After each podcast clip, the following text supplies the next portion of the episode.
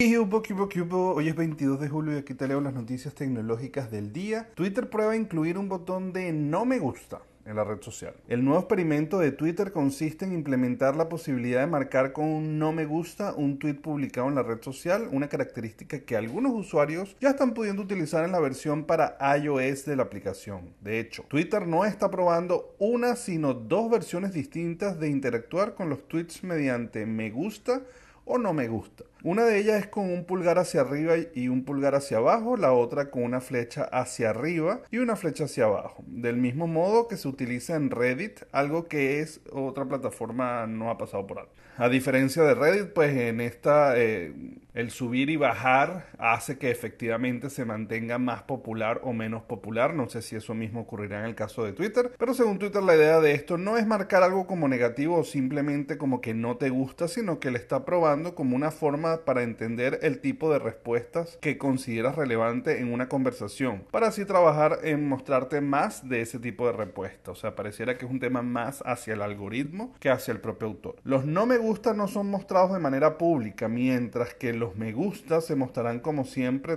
todos podrán verlo. Por ahora no hay más detalles acerca de cómo afecta esto el contenido que puedes ver en tu timeline de Twitter, aunque dicen que no afecta el posicionamiento de las respuestas a los tweets, al menos por ahora. Por otro lado, muchos han manifestado su preocupación acerca de que esta función pueda ser abusada de manera negativa o tóxica, algo que lamentablemente suele ser común en las redes sociales y Twitter no ha hecho lo suficiente para prevenirlo o solucionarlo. De hecho, Facebook en su boom a los comienzos pues implementó el on like o el que era para abajo, pero después definitivamente eh, decidió quitarlo justamente por todo este tema del bullying. Pero bueno, como está diciendo Twitter en la nota, al parecer si es solamente para el algoritmo y no será pública la cantidad de no me gusta pues bueno, pues que afecte de alguna manera al autor cuando vea a toda la gente que no le gustó, pero bueno, algo como eso también ocurre cuando no tiene lo suficientemente like. Lo importante es que no sea público, que creo que es como más tóxico eh, puede causar daño. Por otro lado, Apple trabaja en un nuevo AirPods y un iPhone SE con conexión 5G.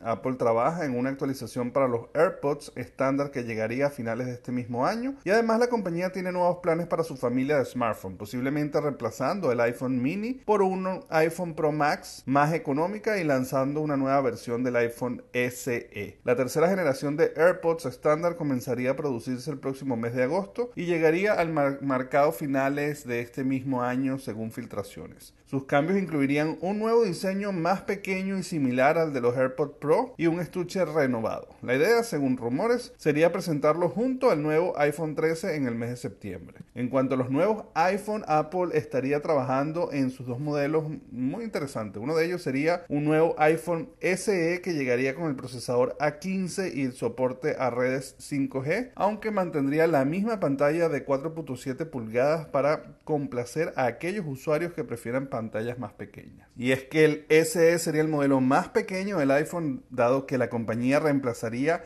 el nada exitoso iPhone mini por un nuevo modelo de iPhone Pro Max más económico. Tendremos que esperar antes de conocer más detalles de los nuevos AirPods y los nuevos iPhone de Apple. Bueno, señores, muchísimas gracias. Ya saben que me pueden conseguir en todas las redes sociales como arroba circuito y se pueden suscribir al canal de YouTube y de Spotify, pero para que reciban estas notificaciones todos los días. Nos vemos mañana. Bye bye.